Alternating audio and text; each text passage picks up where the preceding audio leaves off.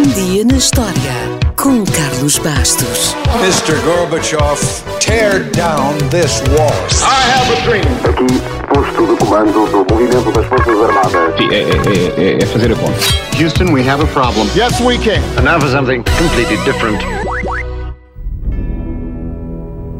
A 4 de dezembro de 1951, o Monte Boki Bok, nas Filipinas, acordou e de repente lançou uma enorme quantidade de gases superaquecidos.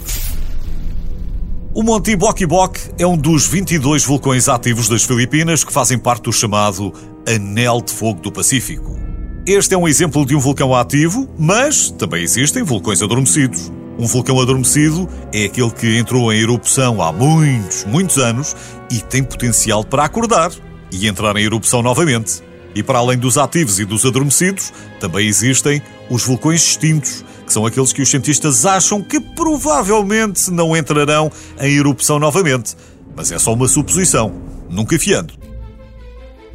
Quer se queira, quer não, os vulcões fazem parte do nosso planeta. Basta recordar que 30 km abaixo dos nossos pés está o manto da Terra. Um sítio tão quente, mas tão quente, que as rochas derretem e podem ser espremidas até chegarem à crosta terrestre. O que é uma chatice, porque não nos dá jeito nenhum e muitas vezes nem sequer avisam. Por exemplo, embora alguns vulcões possam levar milhares de anos para se formar, outros podem crescer durante a noite. Um vulcão que apareceu no milharal mexicano em 1943 chegou aos 5 andares numa semana e no final do ano tinha mais de 300 metros. Nove anos depois, quando parou, tinha 424 metros. Estima-se que existam cerca de 20 vulcões ativos a todo momento. E só não sabemos de todos porque 3 quartos de todas as erupções acontecem no fundo dos oceanos. Talvez não saiba, mas aquilo que é mais perigoso nos vulcões é o fluxo piroclástico e não a lava.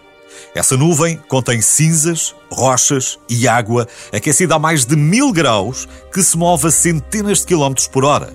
Se estiver por perto, não há como fugir. Alguns dos vulcões mais mortais foram o Vesúvio, que em 79 d.C. enterrou a cidade de Pompeia, matando 16 mil pessoas, e o Krakatoa, que entrou em erupção no final do século XIX, provocando um tsunami que fez o dobro das vítimas do Vesúvio. No entanto, acredita-se que a maior explosão terá sido a do Toba, há milhares de anos, 73 mil anos para ser preciso. Com uma caldeira de 100 km de comprimento e 30 de largura, a erupção do Toba mergulhou o mundo na Idade do Gelo.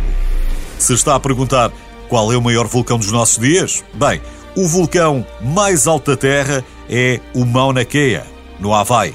Tem 4.200 metros de altura. Mas atenção, é um vulcão que se ergue do fundo do oceano.